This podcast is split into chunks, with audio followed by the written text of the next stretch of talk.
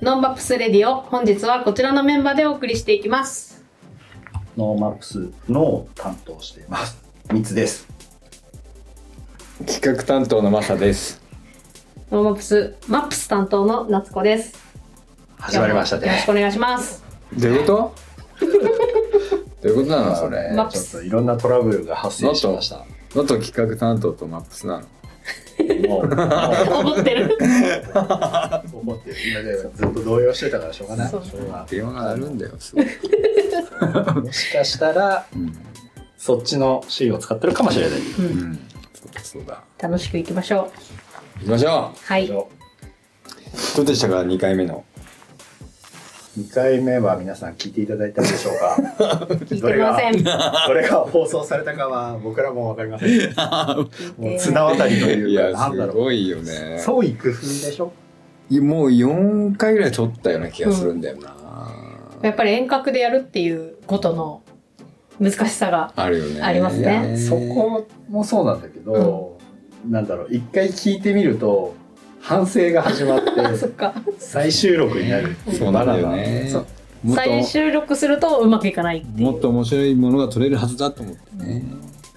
中途半端にやっぱりこう、なんだろう、知ってるじゃないですか、その業界のこと。うん例えば収録のこととか、うんラジオのこと、うん。テレビのこととか知ってるので、余計ちょっと敷居が上がっちゃうというか、スキル、まだ俺はできる。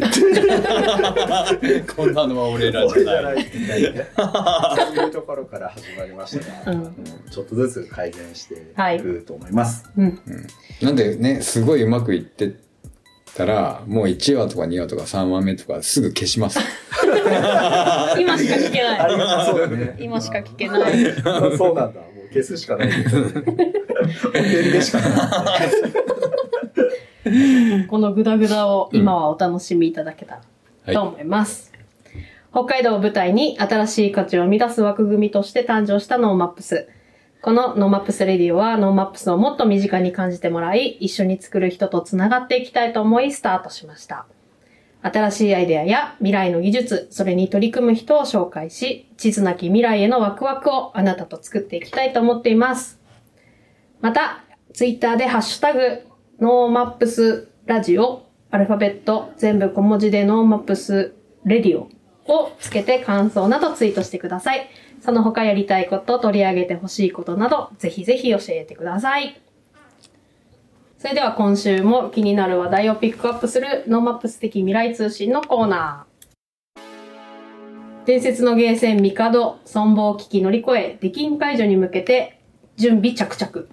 新型コロナウイルス感染再拡大を警戒する東京アラートが2日に発動されて1週間が経過した。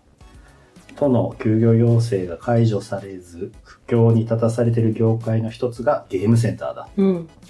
えーこのここで紹介されている高田の馬場ゲーセンミカドというのは、えーいかにもゲームセンターってさっき話をしてたんですけどあのゲーム筐体うんアーケードゲーム筐体がたくさん並んでいるゲームセンターでまさにあのやっぱりね密になる場所の一つ、まあ、み密が楽しいうん。ものの一つですから、まあ、そこで、まあ、休業要請に対応してずっと休業してきた。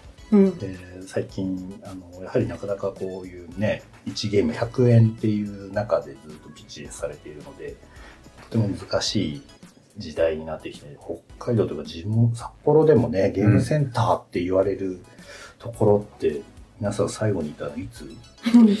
最後にたのはね、ゲームセンターでしょキャッツアイかな。ゲームコーナー、ねうん、ゲームコーナーね。そう、私もキャッツアイ。うん。あ、確かに。だってそれってでもゲームセンターっていうかゲームしに行こうじゃなくて、うん、カラオケとか行った時に。そうそうそうそうそうそうそうプリクラやるとか、うん、キャあ UFO キャッチャーやるとか。いや、でもね、20代ぐらいの時は結構まだ、ゲームをしに行く感覚で、うんこうちゃんと1000円を100円玉に exchange して、あの、じゃじゃじゃじゃじゃじゃじゃって。そうそう両替ね。すげえ出てくるの100円みたいにちゃんと取って、うんアーケードゲームのこ積んだ。う積んで、へー焼き生を積んで、で、ストリートファイターズ、ストファイ？ストリートファイターズ2ね。う。うんん。あと、鉄拳ね。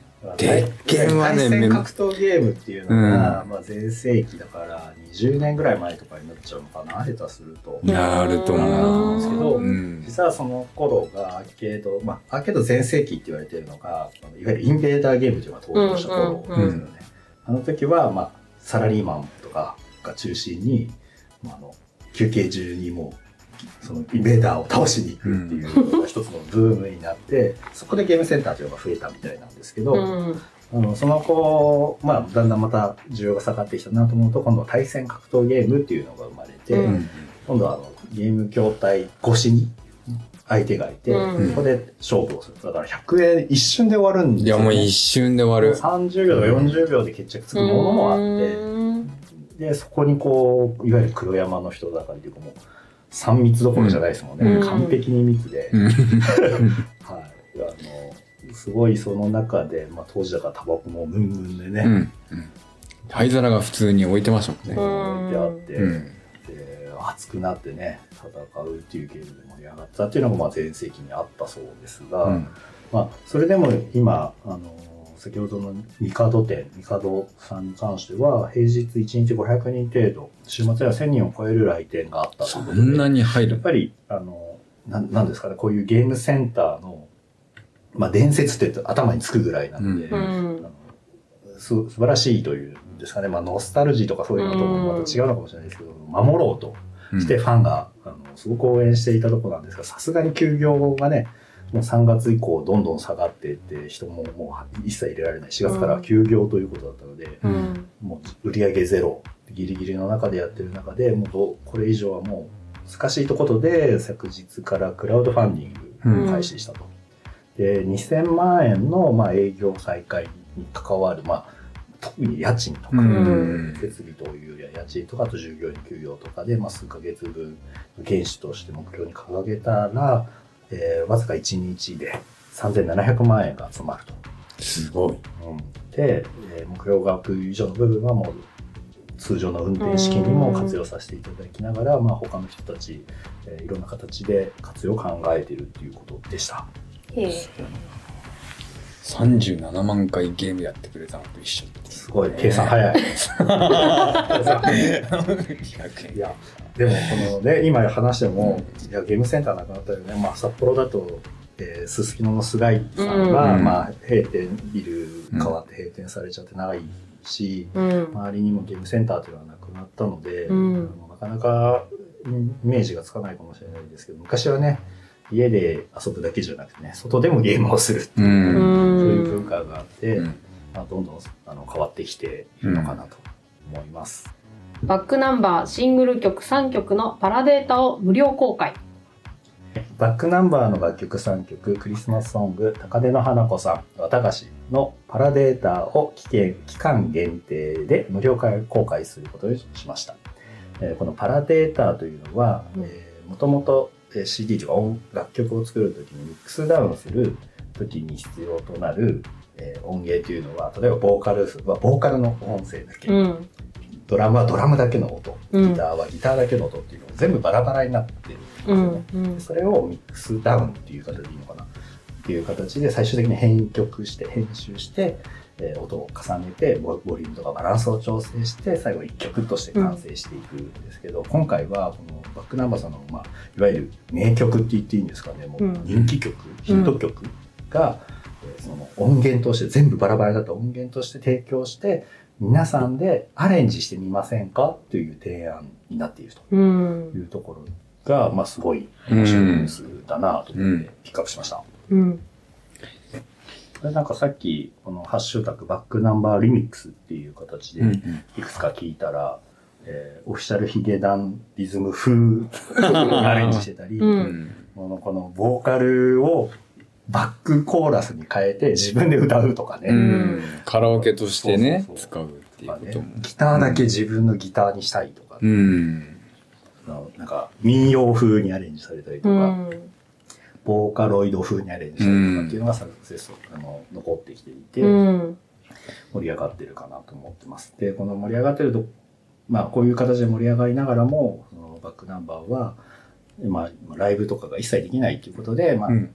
個別にうん。そのチャリティーセールということでうんやっているっていうところがさっきのニュースの続きというか、まあうん他にも入ってて、うんまあそこでは、まあファンクラブツアーとか中止になってしまったので、えーオンラインショップというグッズ販売の部分の収益の一部を、えーこれ結構な額ですよね。結構の額ですよ。グッズの収入が3700万円ぐらいあって、で、その3700万円プラスメンバーが寄付金を出して、うん。全国71カ所のライブハウスに80万9128円ずつ。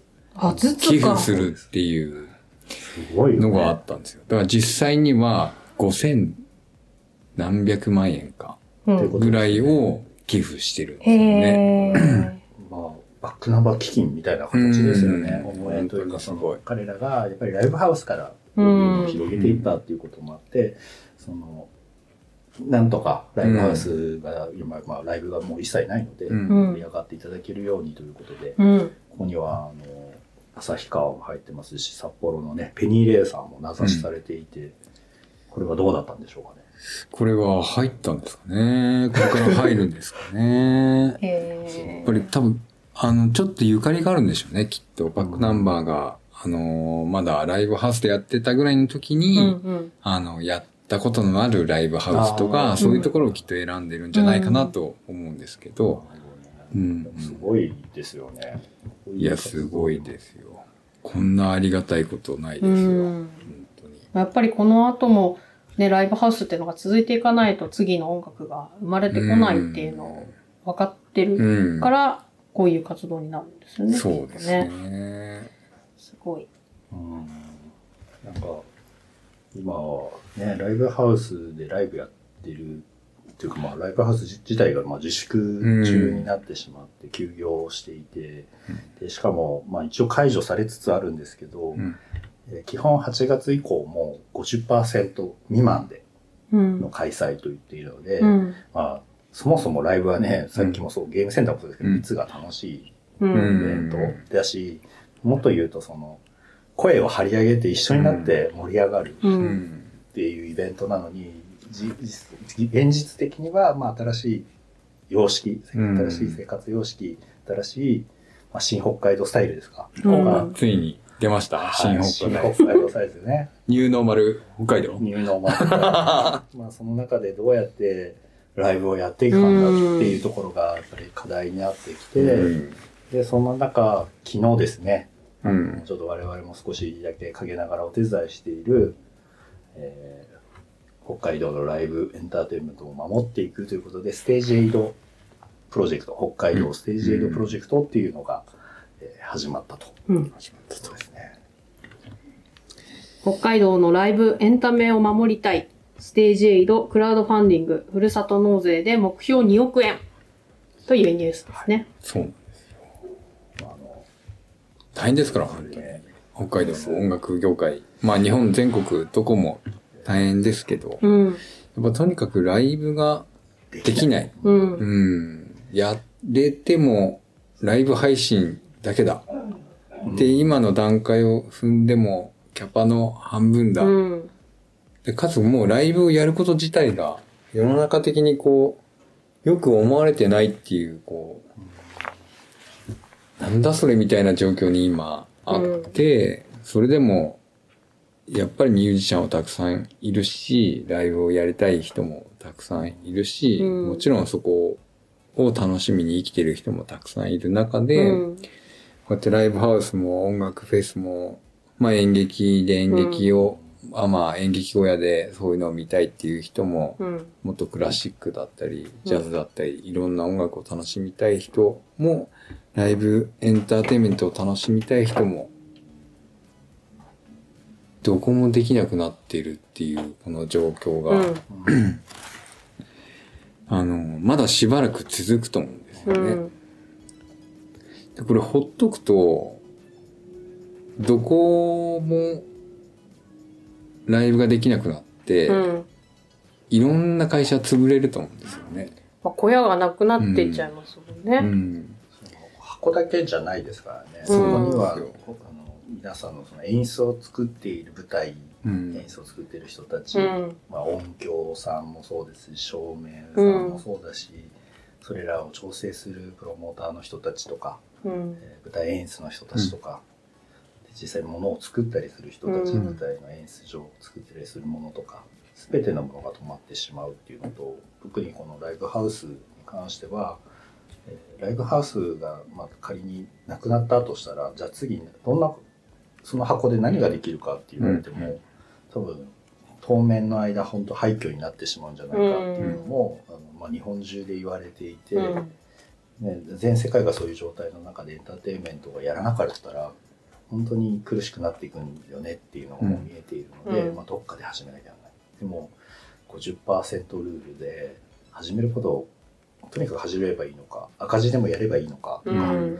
なんかいろんな問題がまだまだできている中でこのステージ8プロジェクトは、まあ、少しでも多くのその、まあ、特に今回は北海道のね、うん中だけの、まあ、例えばそのライブハウスだったり、うん。ライブにかとまつわるもので北海道だと、えー例えばジョインアライブも中止になりました、ライジングサンブックフェスも中止になりました。みたいに、えーあと本当は昨日からよさこいもあったわけで、うん。それも中止ですしうん。さまざまなものが中止になっていて、多分本当にエンタメに枯渇しているというか、うん。みんな本当は心の中からエンタメを楽しみたいはずなのにできない。うん。なので、まずは、その赤字で仮にライブを、ハウスをね、その50%ルールやった時に、赤字じゃできないようなんだけど、少しでも補填できる何かとして、今回このクラクラウドファンディングのふるさと納税2つをくっつけてやっていくと。で、うん。知事も、あの、ね、メッセージとして何かこう自粛を協力していただいている立場なわけだから、なんとか支援したいっていうことで、あの、一応総額1億円のふるさと納税を、あの募集会を道としてすると。うん。で、そのうち、まあ、まあ、いろんなね、その手続き上に関わるもの以外の税金、要は1億円のほとんどの部分を、えーその皆さんで、そのライブハウスエンターテインメントのに携わる人たちで使ってくださいうん。という、では分配してくださいで、まあ、バックうんバックナンバーさんもそうかもしれうないですけど、ん。ということをまあ声明していただいているので、まあこれからうん。そこがどうなっていくか皆さんで応援をぜひしていただいて、ぜひこうライブに行くうん。っていうのをもう一回やっていきたいなと。うん。僕も行きたいし、まあ、最初のうちはねマスクしてあのうん声上げられないかもしれない、うん。アリーナカモンとか言っても、あのうん。うん、マスクしざるを得ないので違う手段とかね、そう。う。ん。うん。隣と距離を取るとかね、う。うんんそこからしかもしかしたらできないかもしれないけど、そのステージエイド、うん舞台をなくさないっていうためにうん。やっていきたいなと思ってるし、それを応援したいなと思っています。ので、はいホームページをちょっと見ていただいて、うんえー放送の頃にはクラウドファンディングも始まっている始まっとてますね。思いますので、うん。えーどういう思いでえーできるか、守っていくんだっていう思いをちょっとでもね、あのうん皆さんが大変な時期なんで、なかなか要求はできないですけど、うん我々も頑張っていくので、協力お願いします。うん。はい。これすごいんですよね。ホームページご覧いただければわかると思うんですけども、もう本当にたくさんの北海道にゆかりのあるアーティストの方がにサポーターズとして参加してもらっていて、ペガサスの朝といえば、五十嵐弘明。知らないよな。若い人知ってるかな知らない。いや、でもめちゃくちゃいい曲歌ってるよ。北海道出身のうんへえ。アーティストさんだったりとか、大黒摩季さん。うん。もう知ってる。もちろん。もちろん知ってる。うんカラオケ歌ってます。スラムダンクのテーマソング歌ってた。歌ってました。うんそしてグレイ。あうんもう、あーすごい。グレーからのメッセージも入ってるんですか？グレイからは、直筆のああ。いただいて。お手紙いただいてます。へえ。それを見るだけでも楽しそう。楽しいですよね。で、その他にもサカナクション、うん。オフィス級の鈴井さん、うん。そしてチームナックスうんと高野都市。うん。で、クラブでは世界的に有名な大シャンスさん。うん。そして世界的にもっと有名な、あ、もっとって言っちゃダメ？初音ミクさん。世界一ですからね。そして漫画家の山崎まりさん。山崎まりさんは、テルマエロマエを描いてるうん漫画家さんですね。テルマエの直筆のね、応うん援します。そうへー舞台とかそういうのにもね、すごくあれしているので、うんうん。そうなんです。いや、すごいメンツですよね。うん。よく集まっていただけたなと思いますね。あの今回のこのプロジェクトは、まあ、アーティスト主体でやっていくんじゃなくて、あくまで裏方の人たちがね。バックステージっていうか、バックヤードの人たち目線で始まってるので、うんうん。逆にアーティストさんたちも自分たちがそういう形でうん。協力できることがあればっていうふうに、なるほど。少しず。つ集まってるではないかなと思ってますので、アーティストだけではね、ステージできないですもんね。そこも込みで、あのなんかこの辺は注目していただければと思っています。 NoMaps も、まあ、今後再開されるイベントとか、そういうもので、あのデジタルで IT とか、そういうことで何かできるものないかって実は探ってて、うん今回の、あの、えーこのステージエイドプロジェクトの中の主催されている北海道ライブエンターテインメント連絡協議会うん。の理事の中には、あの NoMaps の、えー代表をしているクリプトンフューチャーメディアの伊藤社長も参加されてました。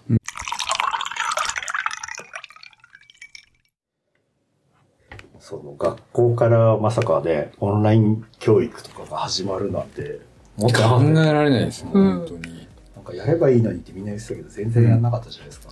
実際なんかオンライン教育メインになったら、あれですね、すごいちゃんとした学校1個作って、オンライン学校作ったら、終わりなんじゃね？みたいうん。な。そう。先生。一小学校そ、う。一中学校、一高校で終わっちゃう。そうそうそうそう。あ、本当？学校ってなんだろうって、うん。うん。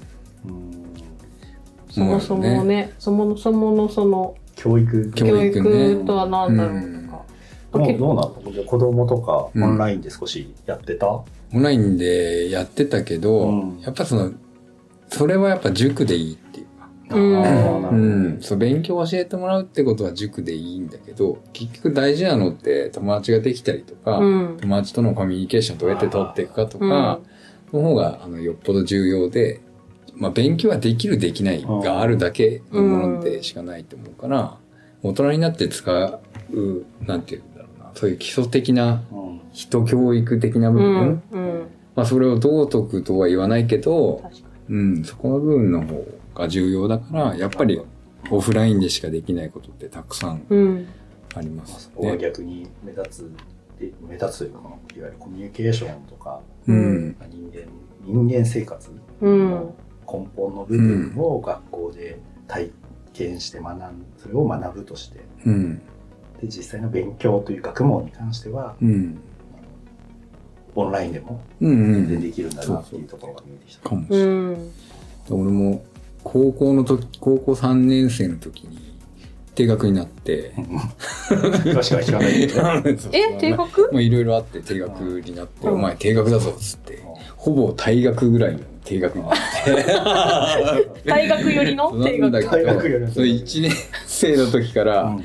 いや、この先生厳しいし嫌いだわと思ってた先あーはいはい。生、英語の先生がいて、まあ野球部の顧問でもあって、うん。なんかもうガチだし、ガチで怖い先生の代表格みたいなうん。人が、あの、定額になった時に、あの、よく面談になる、うん学年主任やってたから先生になって、もうすげえ行くの嫌だなと思ってたけど、行っていろいろ話してたら、その先生だけが、あの、定額にするべきだって言ってる先生で、えー。あとはみんな退学。ああ、へーいや、守ってくれた先そうそうそう生だったと。うん。なるほど。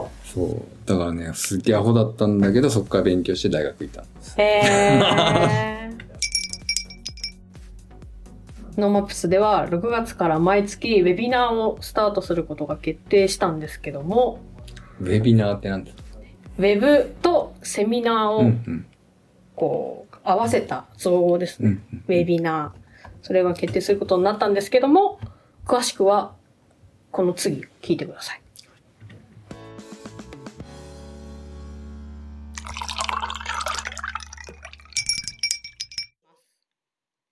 ノノーマップスでは6月から毎月ウェビナーをスタートすることが決定しました。ということで今日はカンファレンスチームの服部さんに来てもらっています。こんばんは。はい、こんばんは。よろしくお願いします。服部です。よろしくお願いしお願ますいし。ます。あの、服部さんは NoMaps の、えー、カンファレンスもろもろを企画してもらっていますが、はい。今回は、えっ、と、まあ、このコロナの影響も含めてですけど、オンラインで、えー、ウェビナーをスタートするっていうことになりましたね、いよいよ。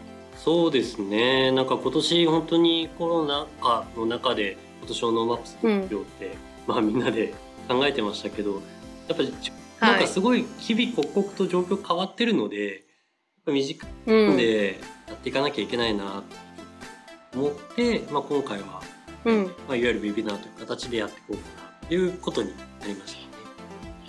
はい。えっ、と、毎月なので6月から、まあ、10月のその NoMaps の、まあ、えっ、と、何ですか？本開催。はい。メインき、メイン会期か。はい。メイン会期に向けて、まあ、みみんなと参加してくれる人たちといろいろこう知識を共有したり、うんえー問題意識を共有したりしながらはい。メイン会期を迎えれたらいいですよね。そうですね。まさにそういう思いで。うんうん、うん。で、えっ、とそのいよいよ始まるウェビナーなんですけども、はい。まあ、どういったものかあ、はい。ざっくりと説明してもらってもいいですか、はい、大丈夫です。まあ、まあ、タイトルは Deep Dialog。まあ、 from、あの、 NoMaps Business Conference。まあ、 Deep Dialog って名前でシリうんーズやるんですけど、まあ、いわゆるた、はい deep な deep な dialog。そうですね。なんか、いろんなウェビナーは確かに、まあ、世の中というか、あの、全国でもいろいろやられてると思うんですけど、まさに今ってこう、昨日の常識が明日の常識かどうかもわからないっていう状況だと思うので、うん、まさにこう、いろんなはい、方の知恵とか、あのそういうものを、まあ、うん、パス自体はそういう機会だと思うんですけど、はい、方が集まって、で、対話をすることで、その、明日に向かって、あの、やるべきこととか、ね、そういう次のアクションとかを、こう、一緒に考えていく。うん、参加者の方も含めて。まあ、そういううん、うん。意味で、ディープダイアログって名前の、まあ、ウェビナーシリーズの形で、まあ、スタートさせる。はい。だいたい1時間ぐらい、1時間強ぐらいかなと思ってまあ、短い時間で、割と、えっと、うん。皆さんにも、まあ、なんで参加しやすいというか、そういうものをちょっと目指して、うんうん。はい、あの、やろうと思います。はい。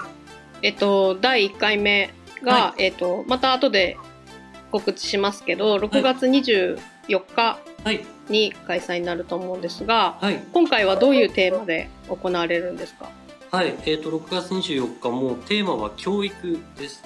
えータイトルうん。ね、ウィズコロナで問われる新たな学校教育のあり方っていう、もう教育は、まあ、特にお子さんいらっしゃる、あの、親御さんとかはまさにまあ今、その問題に直面してると思うので、本当にあはい。の、なんですかね、日々刻々と変わる状況の中で一番こう、振り振り回されちゃってるような現場もあると思うんですよね。そういうところで、そうですよね。えートップランナーの方に、まあ、いろいろとお知恵をいただくようなそういう機会にしたいなと思って。うんうん。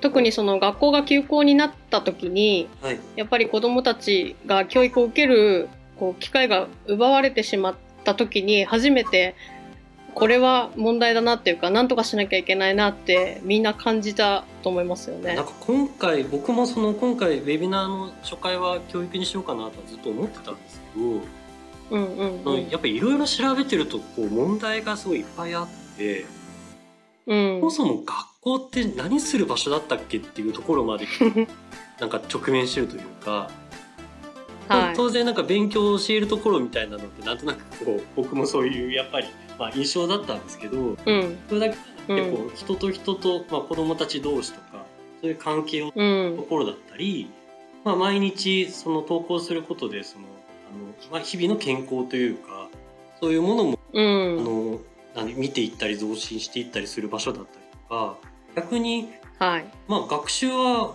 今度あの学校は IT 化というか、まあ、オンラインうん。に切り替えるの切り替えないのみたいな話でまた校んの中だけで教えるものって何なのとかうこのん。コロナで結構その学校の意義っていうのがもう見直されるというかまたあ新たに構築するタイミングなんだなっていうのは思っていて、まあ、今回のウェビナーではまた。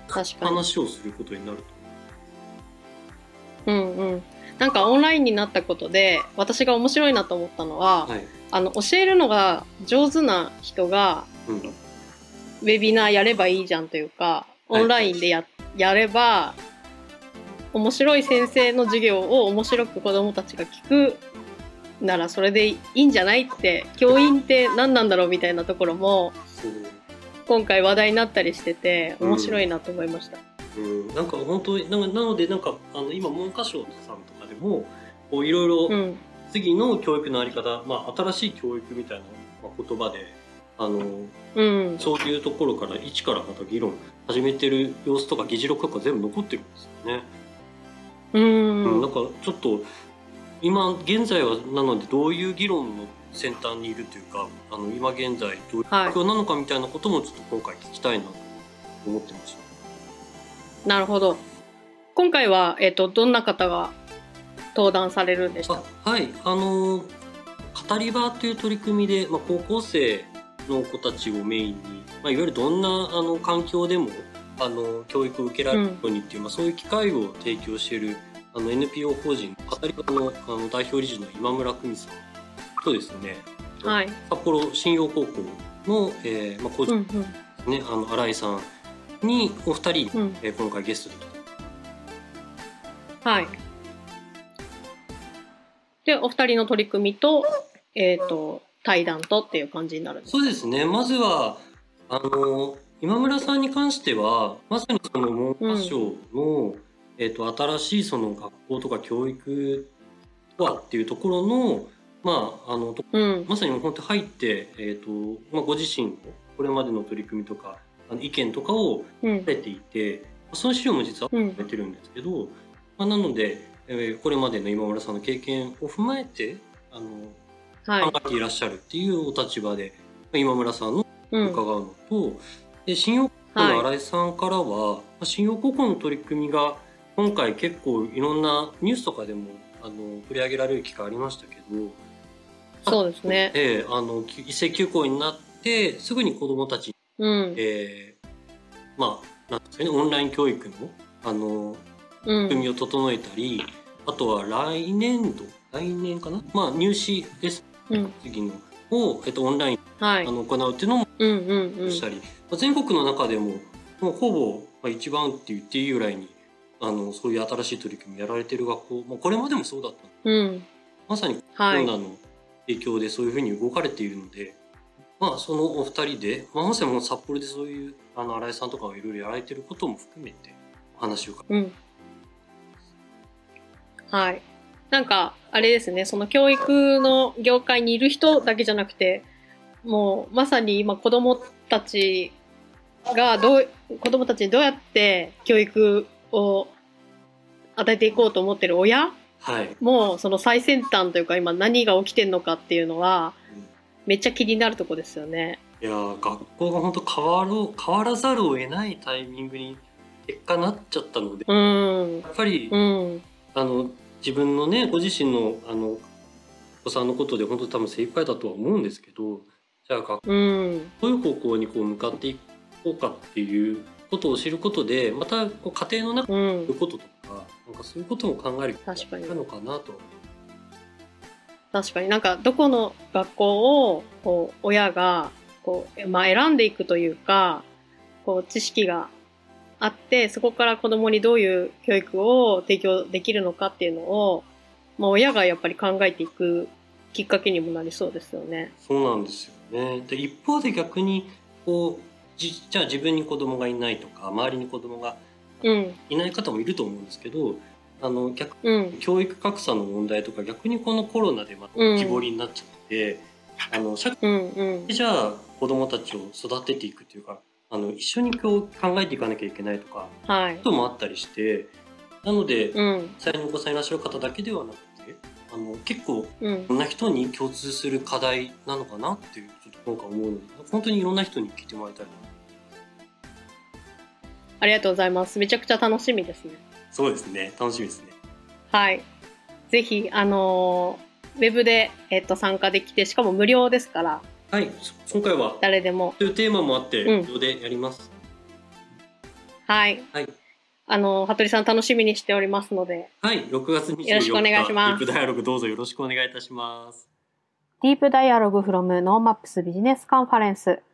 ウィズコロナで問われる新たな学校教育。第1回目のテーマは学校教育です。NPO カタリバ代表理事の今村久美さんと札幌新陽高等学校校長の荒井優さん。教育現場に携わるお二人の対話をお送りします。6月24日水曜日午後7時から8時までオンライン配信で開催します。料金は無料。詳細は NoMaps ウェブサイトをご覧ください。たくさんのご参加お待ちしております。ということで、えー今週もお送りしてきましたが、さっきの先生の話じゃないんですけど、その教育のことですごい記憶に残ってることがあって、うん。小学校の時に、あの、社会だと思うんですけど、あの、ある市町村のことを子供たちが、子供たちで調べて、うん。それを劇にしなさいっていう授業があって、その、そこで住んでる、例えば親子がうん。どういう会話をしてるだろうかっていうのを、そう想像していい授業。本にして、うん。